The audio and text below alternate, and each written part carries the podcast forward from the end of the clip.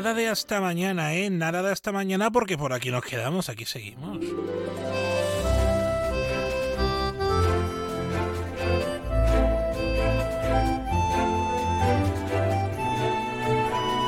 En Onda Cero, más de uno Bahía de Cádiz, con Jaime Álvarez.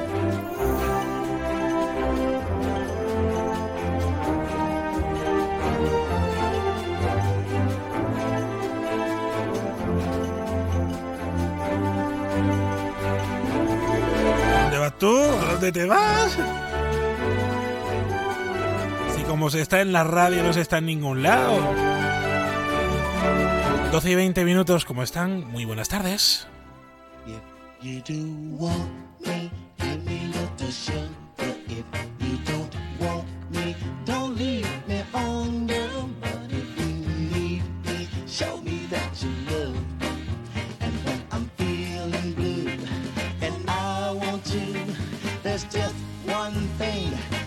should do. Uh, Just give me some kind of sign, girl. Oh, my baby, to show me that you're mine, girl. Oh, Es el tiempo de la radio más cercana.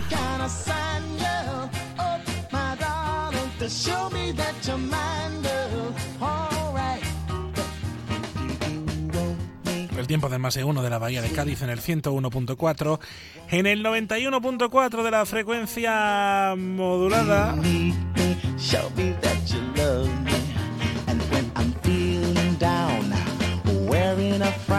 Ya saben que a eso de las eh, 13-20 horas, de la 1 y 20, viene José Antonio Rivas con todo el deporte.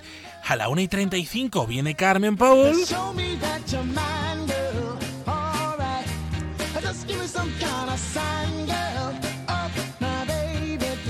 Y a esta hora vamos a ver el tiempo con la Agencia Estatal de Meteorología, con Marta Alarcón. Buenas tardes. Muy buenas tardes. En la provincia de Cádiz tendremos cielo poco nuboso, salvo intervalos de nubes bajas por la tarde, con temperaturas máximas en ascenso alcanzando 21 grados en Arcos de la Frontera, 20 en Jerez de la Frontera, 19 en Algeciras y Roto, 18 en Cádiz. Y de cara a mañana seguiremos con cielo poco nuboso, con temperaturas máximas en descenso, quedándose en cifras de 18 grados en Algeciras, 17 en Cádiz, Arcos de la Frontera y Jerez de la Frontera, 16 en Rota. El viento será flojo de componente norte, es una información de la Agencia Estatal de Meteorología. Gracias por esa información. Nos vamos a ver cómo se circula esta hora por las diferentes calles y carreteras de nuestra bahía de Cádiz con información de la DGT. Ya lo saben, a esta hora la circulación en Cádiz es fluida por la avenida de Campo del Sur, también en San Fernando se circula ahora con normalidad en la avenida del CID y en las avenidas San Juan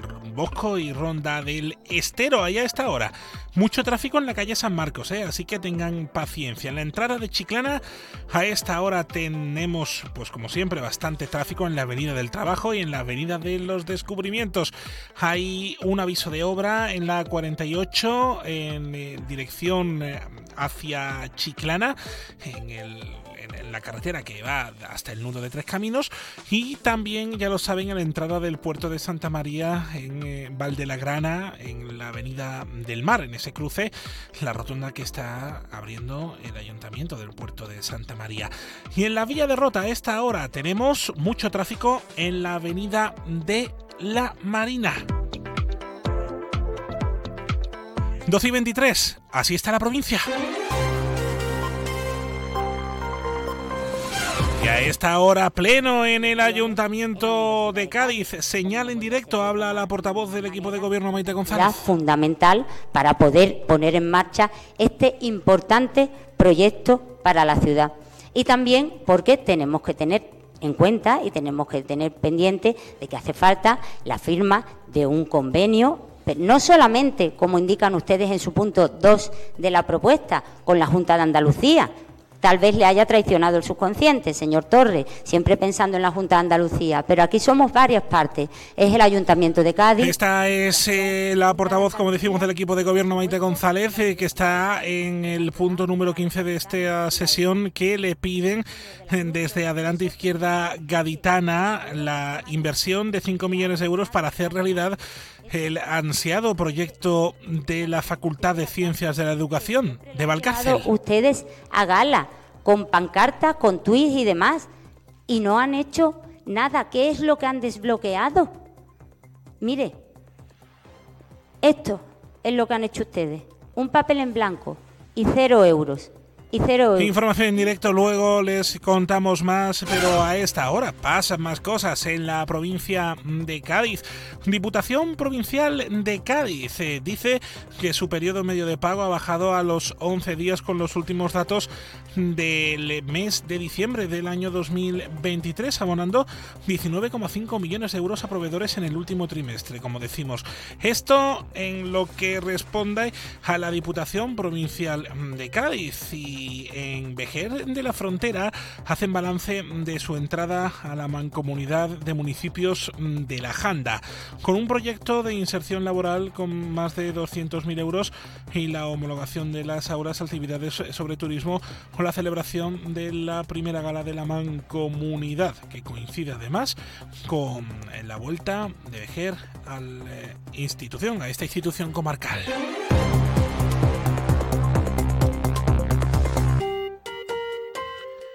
En el Pleno del Ayuntamiento de Cádiz, eh, que como decimos está celebrando a esta hora en el Ayuntamiento gaditano, se ha votado una proposición de las que venimos hablándoles en estos últimos eh, días eh, sobre la declaración de zona de especial singularidad de la provincia de Cádiz. Esto, como decimos, es señal en directo del Pleno del Ayuntamiento. Señora González, señor de tiene la palabra. Sí, eh, Maite, mira, una... El pleno se está celebrando ahora. Le quiero preguntar a la secretaria provincial de la Asociación Unificada de Guardias Civiles, a María del Carmen Villanueva. ¿Cómo está? Buenas tardes. Buenas tardes. Bueno, eh, es importantísimo mm, y, y lo venimos escuchando la necesidad de que se declare a Cádiz como zona de especial singularidad. Le pregunto a usted, ¿por qué? Pues efectivamente, eh, Cádiz queremos que sea declarada zona especial singularidad por las características y singularidad que tiene Cádiz con respecto a otras provincias. Tenemos unas características que solo eh, redundan en nuestra provincia.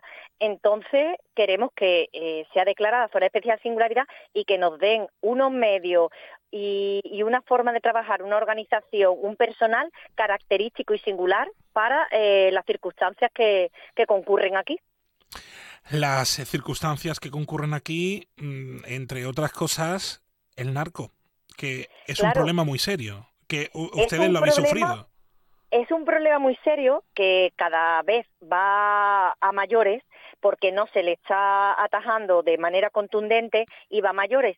Pero como el foco está puesto en el narcotráfico, en la entrada de hachís, porque estamos eh, solo a 11 kilómetros del mayor productor de, hachís del mundo, eh, se están olvidando otros mm, males que tiene la provincia, como es que somos frontera con Gibraltar, el contrabando de tabaco, que eh, también está entrando en grandes cantidades porque el foco está en el hachís, la inmigración, tenemos el problema con la inmigración y también tenemos el problema que tenemos uno de los puertos más importantes de Europa y la cocaína que entra por el puerto de Algeciras. O sea, es que eh, creo que debemos de ser eh, uno de los eh, mayores puntos por donde entra las grandes cantidades de droga de, del resto de Europa y no no se no se está siendo contundente ni se están tomando medidas para, para parar eso. Claro, en los últimos días hemos visto, después de la tragedia del asesinato de dos guardias civiles en Barbate, como se han ido escuchando muchas voces eh, sobre el tema, sobre hay que reforzar, hay que comprar más patrulleras, etcétera, etcétera. Pero sí que es verdad que los sindicatos eh, policiales y de guardias civiles están coincidiendo en un punto, que es que no valen las palabras, tienen que ser hech- hechos ya. Claro, no valen las palabras y no solo que no valgan las palabras, porque es que esto fue crónica de una muerte anunciada. Llevamos mucho tiempo diciendo que hasta que no suceda una tragedia eh, no nos van a hacer caso, porque eh, es muy raro la semana que nosotros no hacemos alguna intervención en algún medio diciendo que esto está llegando a unos puntos extremos. Pero claro, eh, no nos hacen caso, no se le da la importancia que tiene. Eh, yo ya no solo digo eh, las autoridades de la provincia de Cádiz, porque esto de- realmente debería de ser un problema de Europa, no no solo ni siquiera del gobierno español, eh, porque es eh, la puerta de Europa. Entonces sí que es verdad que por mucho que lo decimos, mucho que, nosotros hemos presentado un plan de zona especial singularidad con medidas, con, mm, da igual, no, no. Yo creo que si la sociedad o la ciudadanía no toma conciencia y realmente sale a la calle y ve el problema que hay, no, no nos van a hacer caso. En eh, estos días se viene también hablando mucho del tema de la estabilización de las plazas em, de los guardias civiles y policías en la provincia de Cádiz, porque eh, entienden sindicatos y también los jueces que hay que eh, comprender la provincia de Cádiz, hay que saber dónde está para poder combatir mejor la delincuencia. Hablaban de un complemento de zona similar al que hay en el País Vasco y Navarra, no sé ustedes cómo lo veis. Hombre, claro, eh, nosotros, una de las medidas que nosotros presentamos en el plan de zona especial singularidad, porque es que no, no es que nosotros digamos, eh, queremos un plan de zona especial singularidad y lo dejemos en el aire, ¿no? Nosotros hemos presentado en la Dirección General, que hemos mantenido varias reuniones, un plan donde eh, decimos la problemática y damos unas posibles soluciones. Y una de esas es que si los guardias civiles y los policías nacionales que están trabajando en la provincia de Cádiz tienen mayor mm, peligrosidad que en otras zonas, pues habrá que recompensárselo de alguna manera. Eso, por supuesto, es que es de lógica. Ah, y bueno, y lo de que es demostrable eh, la peligrosidad que tiene, lo estamos viendo a diario en, en la televisión con los vídeos y bueno, y con el brutal asesinato de los compañeros. ¿Cómo Que son, más los, que un asesinato fue una ejecución. ¿Cómo son los medios que tienen los narcotraficantes, Carmen? Ellos no tienen presupuesto, o sea, en, en su presupuesto es ilimitado. Entonces sus tecnologías son las últimas. Nosotros en ningún momento estamos a su altura. Eh, si se consiguen esos logros que se consiguen es por, eh, o sea, los profesionales que tenemos eh, y las ganas y la fuerza que ponen en trabajar contra contra esta lacra del narcotráfico, pero no porque los medios sean acorde. Sí que es verdad que, que nosotros, aparte de medios y más personal, pedimos un sistema organizativo diferente, porque si esto es un tipo de, de delincuencia organizada, hay que atajarla, igual que un día se pudo acabar con la banda terrorista ETA, con un- unas especializaciones características, pues esto es igual, es- esto es otro tipo de, de delincuencia que no es la común y no se puede eh, utilizar los mismos medios que se utilizan contra una delincuencia común. Ni los mismos medios ni los mismos sistemas. Claro, para eso es primordial esa zona de especial singularidad, pero también eh, habla usted de la especialización. El Oconsur, los GAR, eh, el GAR, perdón, eh, son unidades que, que, que trabajaban con, con este, con, con- de una forma más directa y, mejor preparado. Mm, recuperar el OCON tiene que ser también prioritario. Bueno, si te, digo la verdad, cualquier eh, guardia civil que trabaje en esta provincia, eh, cualquier patrulla de seguridad ciudadana, cualquier patrulla fiscal, están acostumbrados. O sea, aquí es el sistema de trabajo. Es verdad que Oconsur solo se dedicaba a eso, pero cualquier eh, guardia civil en cualquier patrulla de seguridad ciudadana de los puestos, del puesto de Barbate, del puesto de Chiclana, eh, de los de la línea, de los de San Roque, es su día a día. Nosotros cuando decimos que se hagan unos grupos especializados para trabajar, pero por supuesto con esta gente, o sea, que sea gente de la zona, que son los que están todo el día trabajando eh, y saben, saben la zona, saben los tipos de delincuentes, los conocen, saben su modus operandi. Entonces, mm, sí, que, que Oconsur y el GAR y todo eso está muy bien, pero que el resto de los guardias civiles que trabajan en la provincia de Cádiz están igualmente eh, preparados y son muy profesionales y saben la zona y saben a lo que van. ¿Cuántos guardias civiles faltan en Cádiz? Bueno, es que eso es también eh, muy difícil de, de descifrar por el simple hecho de que el catálogo está obsoleto. O sea, el catálogo a día de hoy es un catálogo de hace muchísimos años, cuando no había esta problemática del narcotráfico, cuando no había esta problemática de, de la inmigración y además se han creado unas eh, unidades, la Guardia Civil ha creado ciertas unidades que no tienen catálogo. Entonces, eh, esos guardias civiles que están trabajando en esas unidades se han detraído de otras que dicen, sí, la plantilla está completa, sí, la plantilla está completa, pero los puestos de trabajo no. Claro, es que eso es importante también, el tema de, de- de- esa estabilización de, esos, de esos cuerpos policiales, porque al fin y al cabo, eh, lo ha dicho usted, eh, se, mm, se viste un santo y se desviste otro. Claro. Lo que, lo que hay que aumentar es el catálogo, porque el catálogo sí, eh, si en Cádiz tiene que haber 1.500 guardias, pues estarán destinados 1.500 guardias, pero hay 1.500 guardias para a lo mejor 2.000 plazas, para 2.000 vacantes, ¿sabes? Que hay unas vacantes eh, vacías que están ocupando, eh, unos guardias que están ocupando otras vacantes. ¿Se, ha- se ha perdido el principio de autoridad? en- Totalmente, totalmente. Vamos, eh, eso no hace falta. Con las imágenes, las imágenes lo dicen. Alguien que, que, que se atreve eh, a hacer ese tipo de, de, de, de acto criminal, es evidente que no tiene absolutamente ningún miedo a la justicia, ninguno, porque si no se lo pensaría dos veces. Pero eso no pasó, eso no pasaba antes. ya hace tiempo que, que cada vez la, la agresión, la, la agresividad va a más, va a más. Ellos hace poco lo publicamos en nuestras redes sociales, se intervino un vehículo de los que van con, con fardos de hachís y en el, en el cuenta kilómetros había un cartel que ponía no pares. O sea, no se veían los relojes, solo se veía el cartel no pares. A ellos les da igual.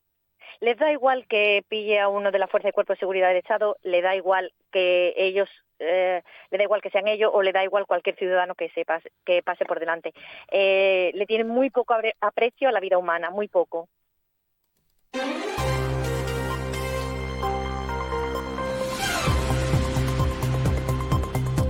Esto, como decimos, se está debatiendo en el Pleno del Ayuntamiento de Cádiz, también en otros plenos. Eh, hoy, por ejemplo, hemos conocido la reprobación del Congreso de los Diputados al ministro Marlasca por lo ocurrido en Barbate con la excepción de Podemos y de Junts. No sé si ustedes desde la UGC habéis podido hablar con el ministro en algún momento, se ha dirigido a ustedes por lo que ha pasado. que va en absoluto. El, hace en el 2023, 2022-2023, que fue cuando tuvimos los últimos eh, contactos con respecto al plan especial de, eh, con el zona especial singularidad, nos dijo que ya era un hecho y ya le digo que tuvi- mantuvimos varias reuniones con varios generales, tanto en la dirección general como vinieron aquí a visitarnos y, y al final nada, quedó en el aire y a partir de ahí no, no hemos tenido más comunicación y todo es evidente. Hemos pedido la, o sea, la destitución del ministro porque es evidente que la situación no ha sido gestionada correctamente. Carmen eh, Villanueva es eh, secretaria general de la Asociación Unificada de Guardias Civiles en Cádiz. Un saludo. Muchas gracias. Un saludo. Esto, como decimos, es eh, parte de lo que es noticia en el día de hoy. Esto es, sonido del Ayuntamiento de Cádiz. Habla Óscar Torres, portavoz del PSOE. firma únicamente la firma de la Junta. No, no me ha traicionado el subconsciente. Eh, por otro lado, mm, esto es un primer paso, evidentemente. En la propuesta se habla de liderar el proyecto y de que sea el ayuntamiento quien demuestre al resto de administraciones eh, que eh, apuesta de una forma decidida por eh, ciencias de la educación en Valcárcel. Pero digo que este es un primer paso que tiene que venir acompañado de otros, de otros, no solo ya de otras. Es el punto 14, la propuesta para destinar una partida económica en los presupuestos generales del Ayuntamiento de 5 millones de euros para la rehabilitación del edificio de Valcárcel. No lo había presentado Adelante Izquierda Gaditana, lo presentó el PSOE del eh, Ayuntamiento de Cádiz. También se va a hablar del acuerdo de regulador de las condiciones de trabajo del personal funcionarial del Ayuntamiento de Cádiz. También se hablará en este pleno de la puesta en marcha del Servicio Municipal de Atención Sociosanitaria SOS Nocturno. Y entre otros puntos que se ha hablado de este en este pleno del Ayuntamiento de Cádiz eh, esta propuesta del Grupo Municipal Popular solicitando al Ministerio de Transportes la puesta en marcha de un plan de acción coordinado que permita minimizar el impacto de las obras previstas en el puente Carranza en los próximos meses. Unas obras que van a comenzar ahora en el mes de marzo todavía sin fecha pero que bastantes problemas en el tráfico de la bahía de Cádiz. Información en directo y a la una y 35 minutos, Carmen Paul se lo amplía todo.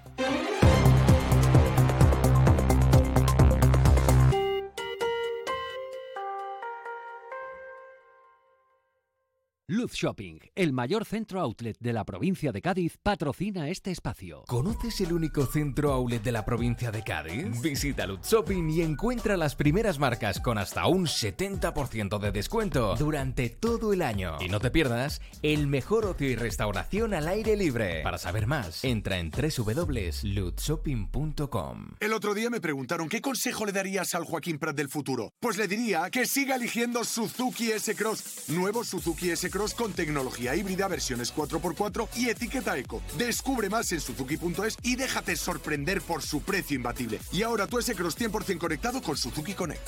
Suzuki S-Cross. Cross the line. Véalo en Alvariza Motor, concesionario oficial Suzuki, Avenida Tío Pepe 21, Jerez. Onda Cero Cádiz, Rota.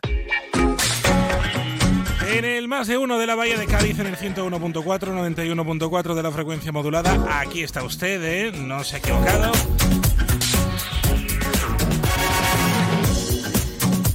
Me gusta contarle que en la Bahía de Cádiz pasan cosas. Están pasando cositas.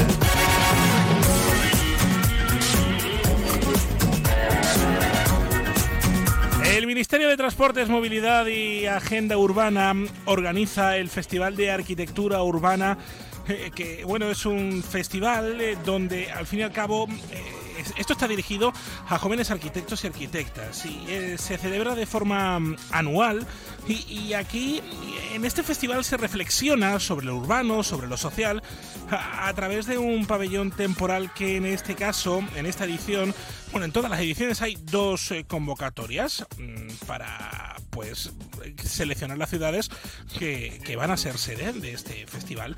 Este año, este 2024, en septiembre, una de ellas es San Fernando. Me van a decir ustedes, anda que no están pasando cosas en la isla.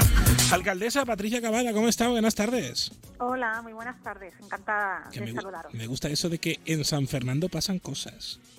Sí, bueno, suelo decirlo bastante, como bien sabes, cada vez que, que hablamos, porque tengo la oportunidad de eso, ¿no? De hablar de la transformación de la ciudad y de cómo poco a poco hemos conseguido dinamizarla y eso, hacer que ocurran cosas y cosas maravillosas, ¿no? Como es este TAC de Festival de Arquitectura Urbana. Claro, eh, este festival de arquitectura urbana viene a ser un escaparate idóneo para, para esos jóvenes arquitectos y arquitectas. Qué bueno que, que les gusta reflexionar sobre los espacios de su ciudad, les gusta eh, ver cómo evolucionan las ciudades. Eso es una filosofía que desde el Ayuntamiento de San Fernando venís, eh, además, casi por bandera en los últimos años, la revolución urbana en, en- la isla, eh, eh, que yo creo que en este en, la participación de, de- San Fernando en este festival TAC, pues eh, pondrá sobre la mesa ese concepto de un espacio público como por ejemplo la Plaza del Rey y otros tantos que se están creando para que una ciudad pues se pueda vivir en ella sea un éxito de ciudad, ¿verdad? Absolutamente. Está claro que la importancia, poner de relieve la importancia del espacio público como eje central de una ciudad exitosa está bueno pues en los objetivos que nos hemos marcado en nuestra agenda urbana, aquellos parámetros también que nos marca la, la- la- la ONU. ¿no? Eh, en este sentido, eh, el espacio público en San Fernando ha sido concebido ¿no? en esa transformación de ciudad como un espacio en el que tiene en un espacio en el que tiene que servir para dinamizar la ciudad no poníamos de ejemplo cuando presentábamos nuestra candidatura a este festival que va a tener una sede en Vigo y otra en San Fernando que el espacio público se convertía en ese lugar donde ocurren cosas donde tenemos que concebir esa ciudad del futuro bajo los nuevos parámetros eh, en la que se recupere el espacio público, la sostenibilidad, lo verde, ¿no? la digitalización, todo eso que va equiparando, pero también ¿no? como el eje, y poníamos de ejemplo, ¿no? Eh, todo el meridiano cultural, ese eje en el que el patrimonio, el espacio público, la cultura, la dinamización ofrece ¿no? una oportunidad a la, a la ciudad ¿no? para referenciarse. Era ese el esquema central. Y mm, permíteme que te diga que lo hacemos precisamente y hemos pedido al Ministerio hacerlo, celebrarlo en la fecha del 24 de septiembre, porque de ese concepto de ciudadanía que se reconoció por primera vez aquí en San Fernando en las Cortes de 1810, pasamos a la reflexión ahora en el 2024 del derecho a la ciudad, concebido como ese espacio en el que necesitamos trabajar para que sea el mejor espacio posible, para seguir creciendo como sociedades y moldeándonos como tenemos que hacerlo actualmente. E- es al fin y al cabo ese derecho a la ciudad que tienen que tener todas las personas que habitan en ella, sin ningún tipo de privatización de espacio público, sin ningún tipo, ahora que estamos viendo la peatonalización de las ciudades, devolver eh, la ciudad a, la ciudadanía, que son al fin y al cabo los que crean ese vínculo con, con su ciudad en San Fernando.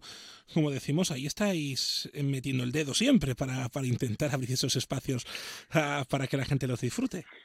Hombre, el- hemos hablado durante mucho tiempo, ¿no? Desde San Fernando nos esforzamos en ello, en que sabemos que estamos en un momento de cambios absolutamente disruptivos, ¿no? De nuestra sociedad y de nuestro eh, que lo vemos que luego hay cambios sociales también que vienen derivados de ello. Por lo tanto, tenemos que utilizar a las ciudades para dar solución a esos grandes problemas a los que nos enfrentamos, hablando de cambio climático, nos vemos ahora en una emergencia ¿no? en relación con la sequía, etcétera.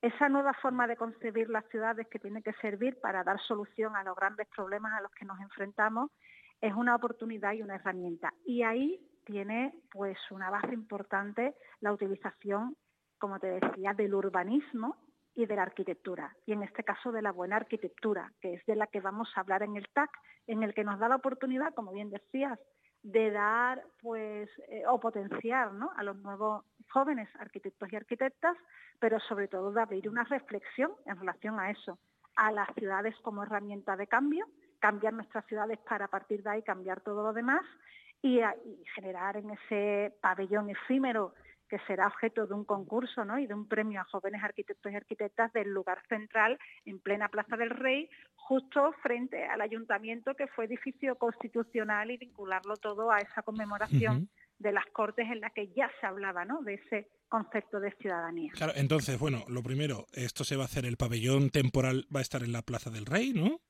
Absolutamente, ese es el concurso que ya está publicado. Invito a todos los jóvenes arquitectos y arquitectas a que miren las bases, que las consulten y que se presenten a este concurso.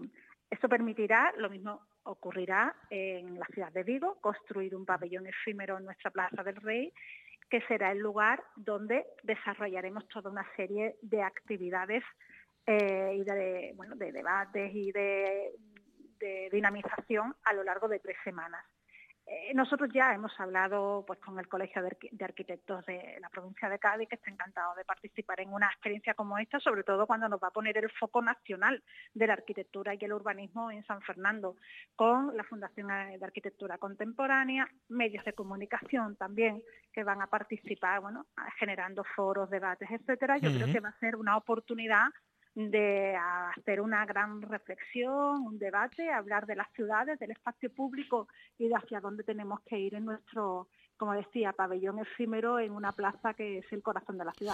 La verdad que sí, con ese espacio público que, que, que tiene San Fernando en la Plaza del Rey, ahí se va a hablar de y se va a reflexionar sobre la ciudad, sobre el urbanismo, sobre la, sobre la arquitectura, sobre la buena arquitectura y el buen urbanismo. ¿eh? Porque nos podíamos estar aquí hablando como 50 años sobre los ejemplos de mal urbanismo, pero este es el objetivo de este TAC, de este Festival de Arquitectura Urbana, hablar del buen urbanismo y de, y de esa reflexión que se quiere hacer desde San Fernando y desde la bellísima ciudad de Vigo, que hay que decirlo, que se come estupendamente y además es una delicia pasear y hace fresquito. Alcaldesa Patricia Acabada, alcaldesa de San Fernando.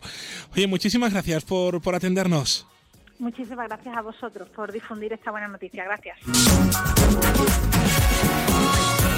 Muy buenas. Tenemos la oportunidad de hablar con el doctor Luis Gutiérrez Serantes. Le conoceréis porque ha estado más de 20 años en televisión española. Escuchemos la consulta.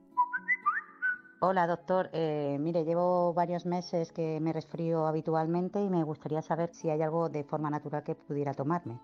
Muchas gracias. Te recomiendo tomar Propolvid Defense de Laboratorios Marnis. Es bebible y combina propóleo, jalea real y vitamina B6.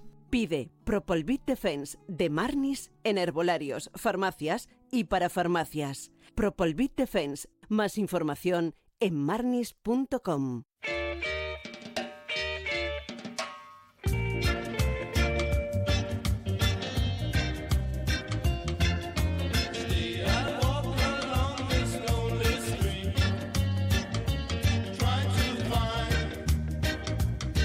Síguenos en Twitter. Somos arroba más de uno Bahía.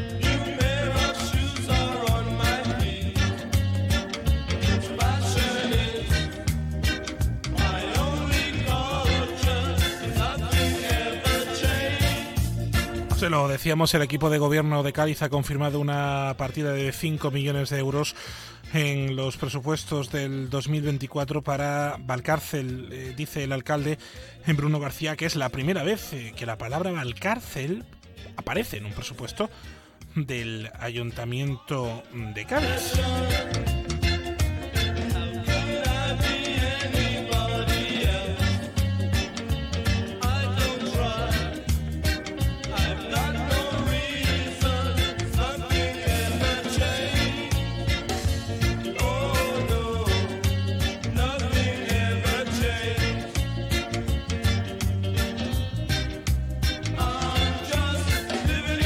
Paula Marchena de Agadén, ¿cómo está? Buenas tardes. Hola, buenas tardes. ¿Qué le pasa, ¿qué le pasa al ficus de, de la Alameda de, de Cádiz? Pues los ficus de la Alameda de Cádiz lo están podando de forma salvaje.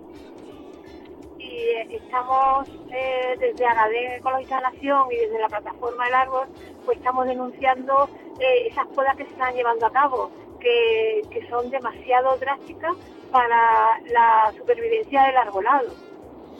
Estas podas no son nuevas. A ver, eh, la- siempre han podado. Nosotros siempre hemos estado reunidos con los el ayuntamiento, eh, tanto ahora como antes, y estamos un poco en contra de las podas, porque eh, según ya nos comentaba eh, la persona que ha hecho el plan director de arbolado y bueno y muchos expertos, que realmente los árboles no hay que podarlos. Solamente hay que podarlos cuando haya alguna circunstancia necesaria para hacerlo.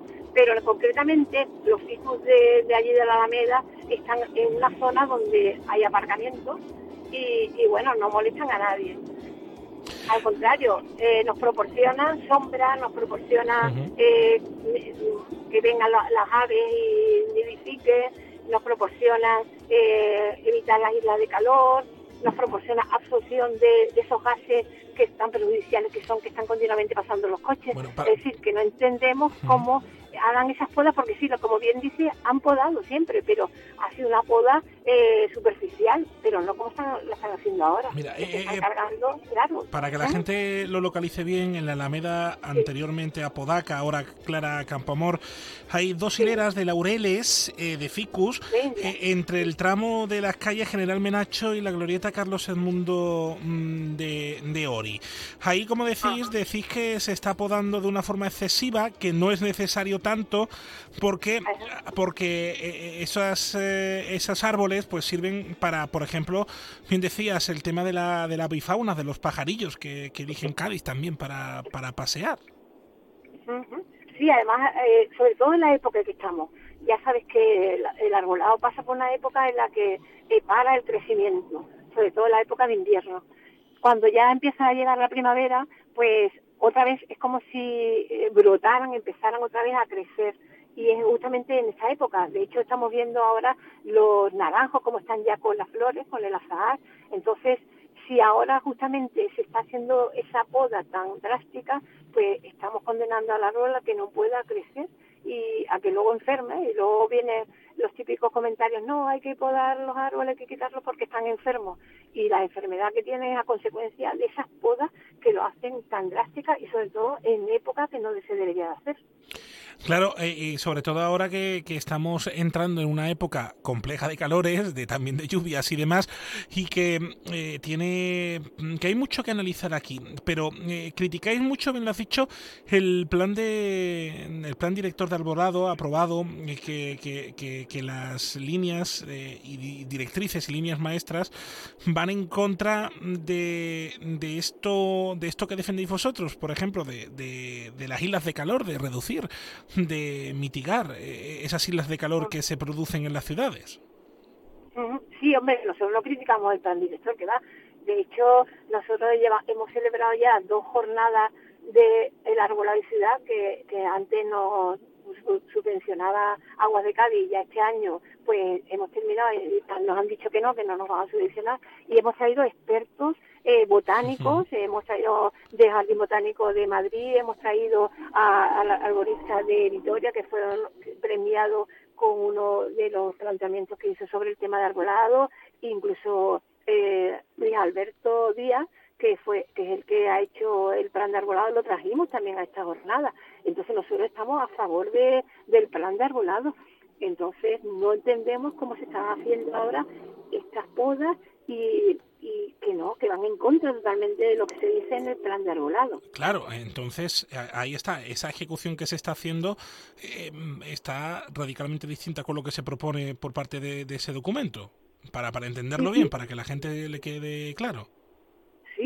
Sí. Además, nosotros estuvimos el otro día cuando estaban haciendo las podas y eh, eh, se lo comentamos a los operarios. Los operarios eran una empresa de Málaga y decían que ellos, bueno, que ellos le habían mandado a, cortar y nada, que estaban haciéndolo. Y bueno, es que no estaban dejando ni hojas eh, ni apenas ramas. Y las- los árboles necesitan las hojas para respirar, para realizar la fotosíntesis, para absorber los gases. Es decir, que que los es como si te quitaran a ti los pulmones, si te quitaran todos los órganos esenciales para poder vivir. Entonces, pues claro, allí no había ninguna persona supervisando el trabajo, sino allí con las sierras me- me- mecánicas, pues ¡buah! ¡buah! cortando como si se acabara el, el mundo, ¿no? Entonces, bueno, nos pareció eh, horroroso, vamos, aquello.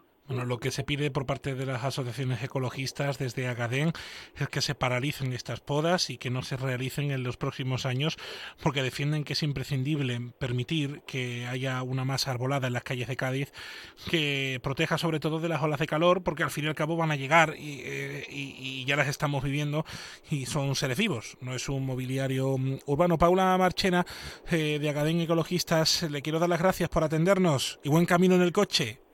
Vale, muchas gracias a vosotros por darnos la visibilidad. Muchas gracias. Bueno, eh, es, eh, son las 12 y 56 minutos, están en Onda Cero Cádiz, en el 101.4 y en el 91.4. Anunciante, a tu publicidad le puede ocurrir esto.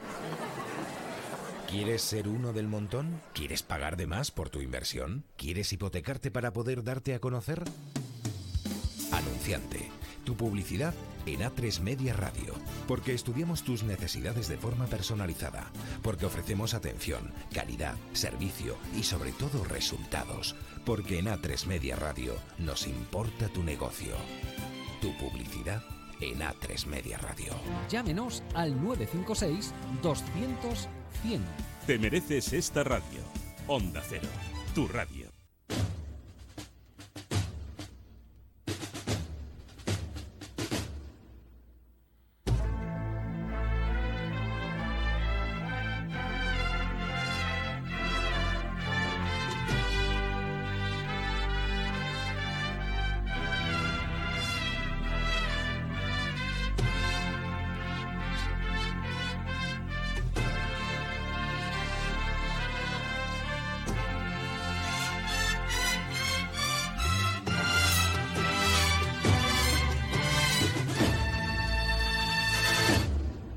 Desfilaba en Milán con 21 campañas de Prada y ahora duerme aquí. La miro pensando cuánto faltará para que empiece a odiar. En Onda Cero, más de uno Bahía de Cádiz, con Jaime Álvarez. No puedo parar, no he olvidado el olor de la que me follé en el baño de un garito borracho en Berlín. Escuchando un tecno que me hace empujarla como un animal. Música del infierno que sonará el día de mi funeral. Aún me acuerdo de ti. Demasiadas mujeres, demasiadas mujeres. 12 y 58, Onda Cero en la radio. Ahora llegan las noticias. Llega eh, el equipo de informativos de Onda Cero con Jaime Castilla, con Elena Gijón, con María Fernández, con todo el mundo. Hablando de cosas que no dicen nada para ver si aún estás. Borracho en Miami volando para la de vuelta a Madrid. Cuéntame cosas que no me hagan daño cuando volverás. ¿Qué horas por allí? No me puedo olvidar de la que me dijo que siempre siempre estaría para mí. Hoy, por cierto, a la una y cuarto, la presidenta de la Diputación Provincial de Cádiz, Almudena Martínez, está en Zahara de los Atunes a las 8 en el puerto de Santa María. La delegada del Gobierno de la Junta, Mercedes Colombo, estará en la cuarta edición punto de encuentro de la Fundación Cádiz Club de Fútbol en el Teatro Municipal Pedro Muñoz Seca. Como decimos, sonido del Pleno del Ayuntamiento de Cádiz que también se está celebrando en estos momentos. Decís que lo podían, haber, lo podían haber hecho ellos, pero es que ustedes no proponéis nada. Llegan las noticias, eh, es la una. Es la una de la tarde, mediodía en Canarias.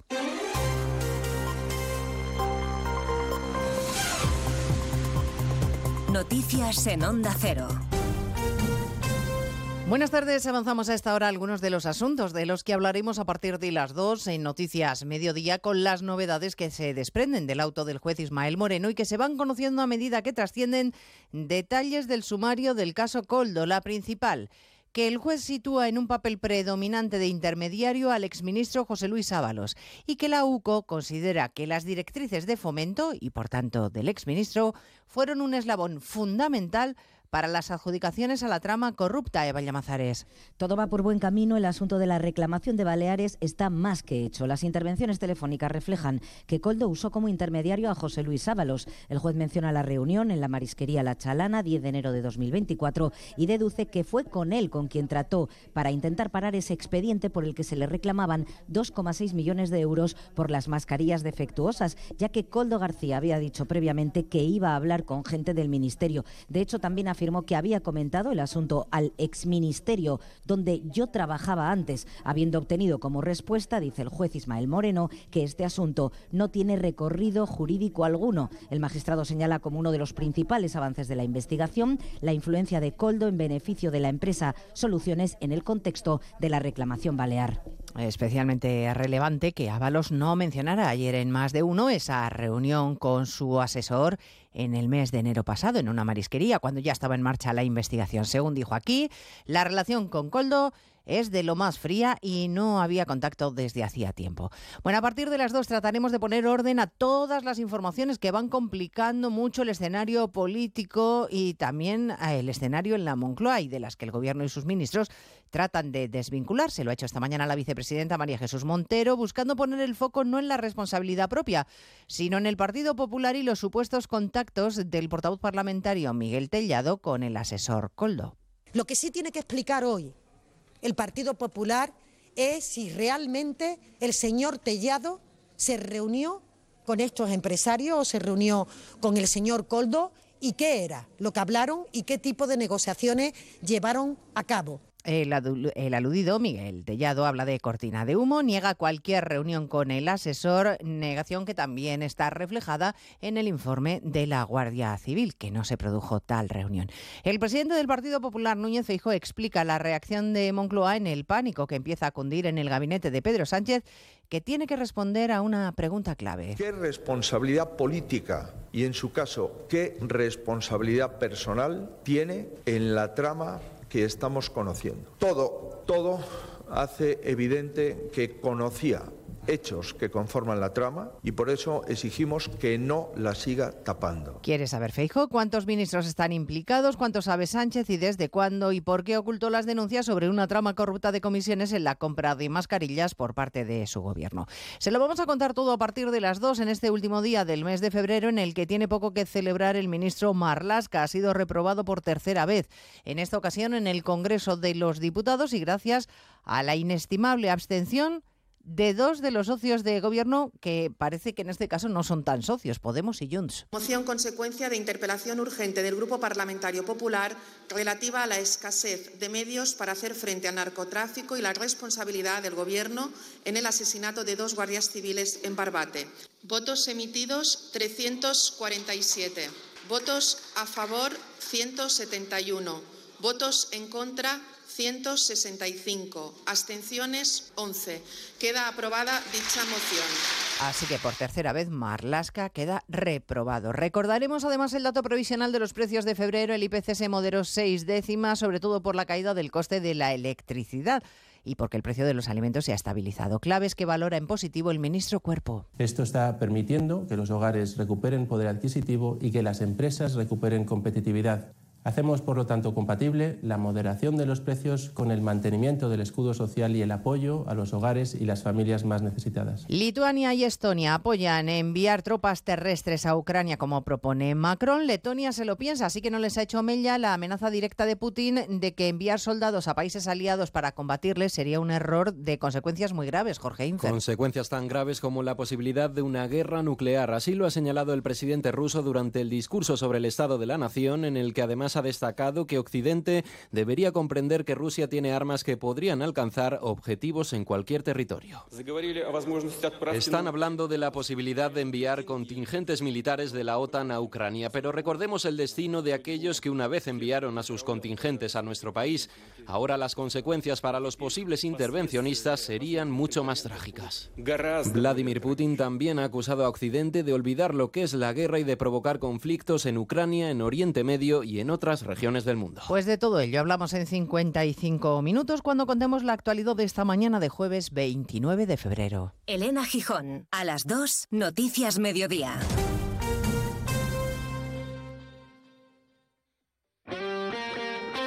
Este jueves buscamos al segundo finalista de la Copa del Rey en Radio Estadio. Solo uno podrá acompañar al Mallorca en la gran final. A partir de las ocho y media de la tarde, desde San Mamés, Athletic Atlético de Madrid. La catedral será una olla para que los leones hagan buena la ventaja de la ida. Los rojiblancos madrileños dispuestos a dar la vuelta a la eliminatoria. Este jueves, desde las ocho y media de la tarde, semifinal de la Copa del Rey en Radio Estadio con Edu García. Te mereces esta radio. Onda Cero, tu radio.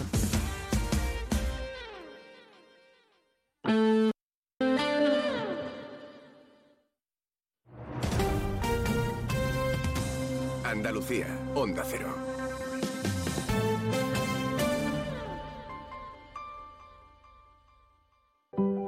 Los andaluces somos líderes en poner el alma en todo en sacar una sonrisa, en dar siempre la bienvenida. Somos líderes en el arte de sentir, en echarle coraje al día a día, en exigirnos cada vez más. Somos líderes en entendernos, en amarnos, en escuchar a los demás. Tenemos mucho que celebrar. 28 de febrero, Día de Andalucía, Junta de Andalucía. Sobre todo, Onda Cero Andalucía. En Onda Cero, Noticias de Andalucía. Jaime Castilla.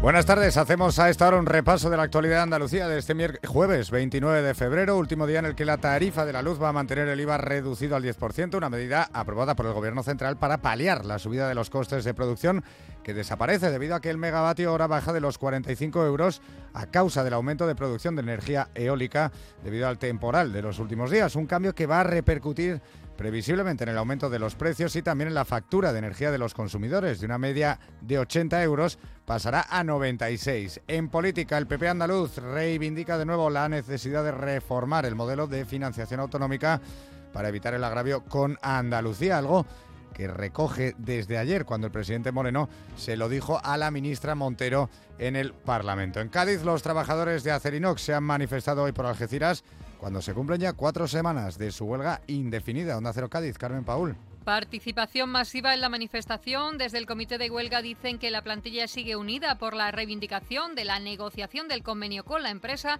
No hay incidentes reseñables y para mañana, día 1 de marzo, tienen una concentración solicitada en la plaza de la iglesia de la línea de la Concepción. En Málaga, la Guardia Civil ha desarticulado una trama delictiva que vendía material militar a Arabia Saudí de forma ilegal. Onda Cero Málaga, José Manuel Velasco. En concreto, eran enviados motores y repuestos militares para carros de combate y vehículos blindados de transporte de tropa, como si se tratase de repuestos de camiones civiles. La operación policial se ha saldado con la detención de una persona y la investigación de otra como presuntos autores de un delito continuado de contrabando de material de defensa por valor de 2,8 millones de euros. Seguimos ahora con el repaso de la actualidad del resto de provincias y lo hacemos por Almería. En Almería, la audiencia abre plazo para recurrir la sentencia del caso Poniente casi un año después de su dictado. Hablamos del caso que condenó al exalcalde del ejido Juan Enciso y al que fuera interventor municipal José Alemán por la trama de corrupción política y empresarial que desfalcó más de 58 millones de euros. En Ceuta, ante el incremento de entrada de inmigrantes registrados en la ciudad en lo que va de año, el presidente ha solicitado una vista con el ministro de Asuntos Exteriores. Desde el gobierno local consideran que esta es la prueba de que Marruecos no está colaborando ni cumpliendo en la frontera, tal y como trasladaba el presidente del gobierno central Pedro Sánchez en su visita a Rabat. En Córdoba, la Biblioteca del Estado Grupo Cántico ha recibido en los primeros 20 días desde su apertura la visita de 60.000 personas en horario continuado de lunes a viernes de 9 de la mañana a 9 de la noche. A partir del 9 de marzo el horario se amplía a los sábados por la mañana pensando sobre todo en el público infantil y familiar. En Granada, Sierra Nevada vive su mejor momento, aumenta su superficie esquiable gracias a las últimas nevadas, alcanzando así la mayor registrada hasta ahora de la temporada. Tras el Día de Andalucía, más de 10.000 esquiadores han visitado la estación y para quien pueda disfrutar del puente, las perspectivas de ocupación hotelera superan ya el 80%. En Huelva, el TSJ ha ratificado la sentencia de la Audiencia Provincial de Huelva, la que condena a una persona a ocho años de cárcel como autor responsable de un delito de homicidio en grado de tentativa. El agresor había pedido un mechero a sus víctimas y cuando estos le reclamaron que se lo devolviera, este empezó a golpearles con violencia, dándole patadas e incluso apuñalándole en la espalda. En Jaén, las lluvias de febrero han permitido subir el nivel de los pantanos de la provincia en casi un 5%. El incremento se ha notado especialmente en el pantano del Tranco, que está por encima del 30% después de muchos meses. Y en Sevilla el Ministerio de Cultura ha decidido dejar fuera de la candidatura a Patrimonio Mundial de la UNESCO la ciudad romana de Itálica, que llevaba preparando su candidatura desde 2019. Prima el Gobierno central las candidaturas del Olivar de Jaén, la Ribeira Sacra gallega y el yacimiento también romano de Sigüenza, en Castilla-La Mancha. Más noticias de Andalucía a las 2 menos 10 aquí en Onda Cero. Onda Cero. Noticias de Andalucía.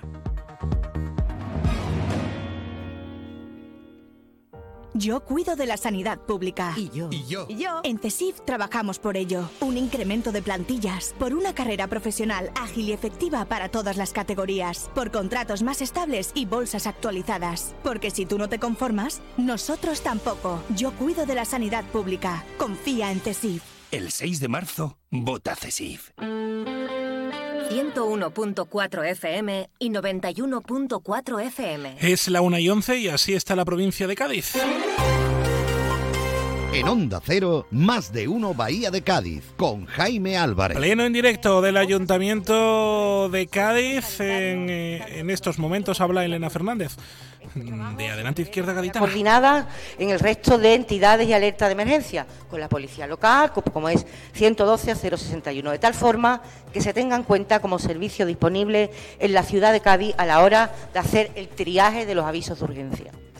Pero además añadimos un plus, porque eh, además de atender a la persona en el momento que necesita esa atención de manera urgente, es eh, un detector de problemas de distinta índole social, eh, como son los casos de aislamiento de personas mayores con discapacidad que después... Esto es señal en directo, como decimos, en el Ayuntamiento de Cádiz a la 1 y 35. Carmen Paul se lo amplía.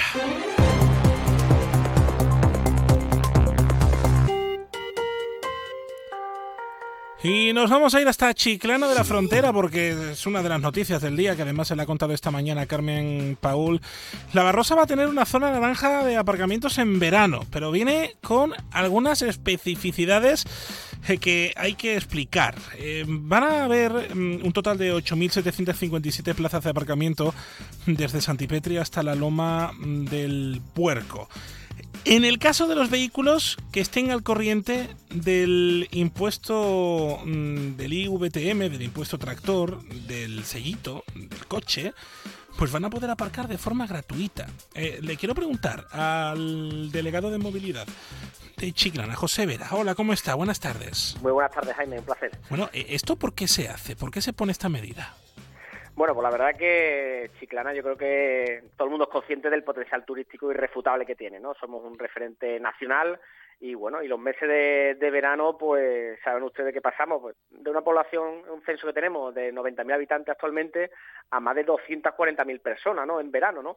Qué duda cabe que, muchos visitantes con sus vehículos privados y eso hace que bueno que nuestra red de carreteras esté muy muy tensionada esos meses de verano eh, que los aparcamientos del litoral pues estén también eh, muy limitados y bueno nos lleva a, pues a regular estos espacios como digo espacios públicos que, que, en verano precisamente son muy limitados, ¿no? Y hay que hacer, pues como digo, ¿no? Una, mejor eh, regulación de esos espacios públicos, ¿no? Así lo hacen muchos municipios de, de nuestro país, eh, principalmente también en la zona costera, y precisamente aquellos que no lo tienen regulado, pues muchas veces se regulan pues con gorrilla, con aparcamientos privados que en la mayoría de los casos eh, tienen, no tienen la calidad que merecen ni importes eh, regulados y por tanto es una medida que, entendemos que va a mejorar nuestra, nuestro red de aparcamiento de, la playa, nuestro desplazamiento y también yo creo que vamos a fomentar el uso de otros medios de transporte, ¿no? Eh, en detrimento del vehículo privado.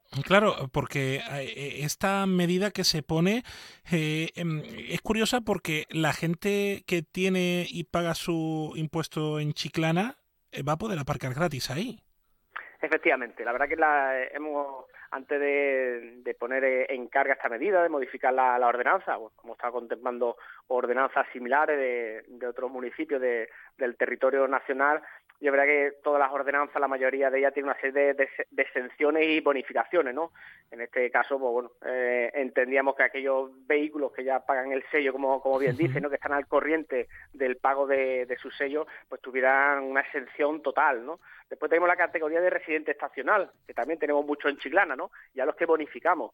Y es el, el caso de, bueno, a, a aquellos que pagan el sello en otros municipios de, del entorno, ¿no? Tenemos muchos casos, pues eh, en Cádiz, en la vecina de San Fernando, en Sevilla o en Córdoba, pero sin embargo tienen una vivienda en propiedad en la zona de, del litoral, afectada en este caso por la zona naranja. Bueno, pues en este caso ese residente estacional como tiene el vehículo fuera, pero ya paga IBI aquí eh, de una residencia, tendría una bonificación, ¿no? Y después el resto, pues tendrá la, la tabla de, de precios que, que, se establece en ordenanza, desde un importe mínimo por estacionar una hora de, do, de dos euros y después también eh, fomentamos con bonos que permitan pues aquellos que igual nos visitan una semana o 15 días sacarse bonos para estacionar pues mucho más barato que, que el ticket diario no en definitiva como digo tratamos de adaptar las distintas realidades que tiene nuestro municipio eh, en el frente litoral para bueno hacer un uso más racional de, de los estacionamientos de la playa no esto no es un, no tiene afán recaudatorio no bueno, la verdad que nos va a ayudar también, en cierta medida,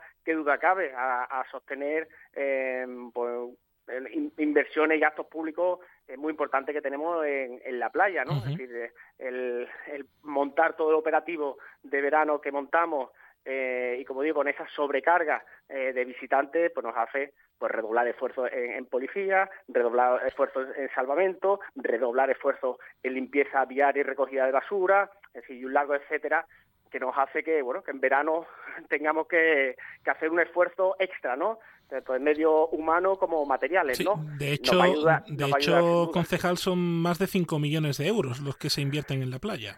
Efectivamente, el, el, que seamos un municipio referente, que busquemos la excelencia turística a nivel nacional, pues eso se, se consigue por muchas cosas, como tener un, unos parajes naturales excepcionales, pero también con una importante inversión pública, ¿no?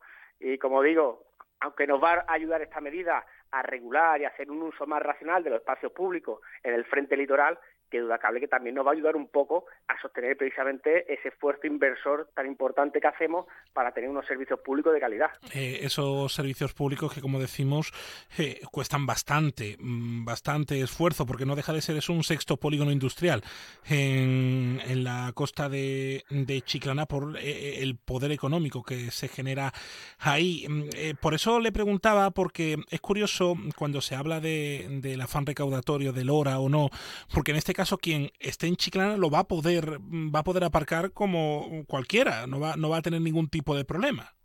Efectivamente, no que creo que era eh, una exención que bueno, -huh. hemos estado estudiando y demás su encaje, pero yo creo que era obligado, ¿no? Si en definitiva vamos a regular el espacio público del aparcamiento en este caso, van vinculado el supuesto de hecho a la utilización del vehículo de ese espacio, pues entendíamos que aquellos que ya en el municipio pagan su sello y tienen el, vehículo al corriente del pago, pues que estuviera totalmente exento, ¿no?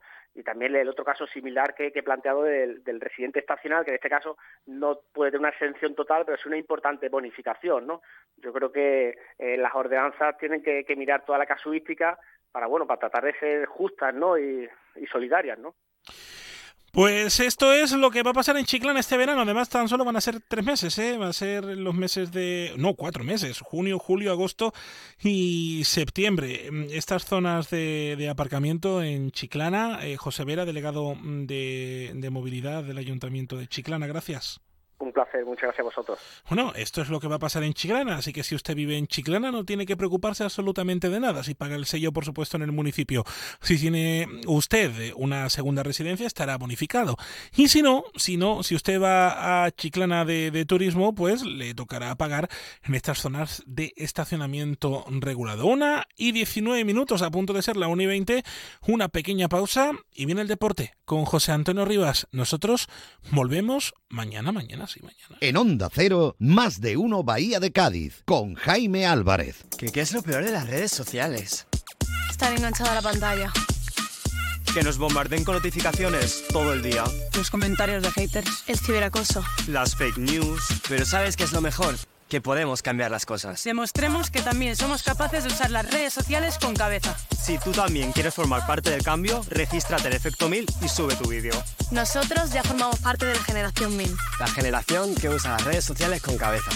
Entra en efecto1000.org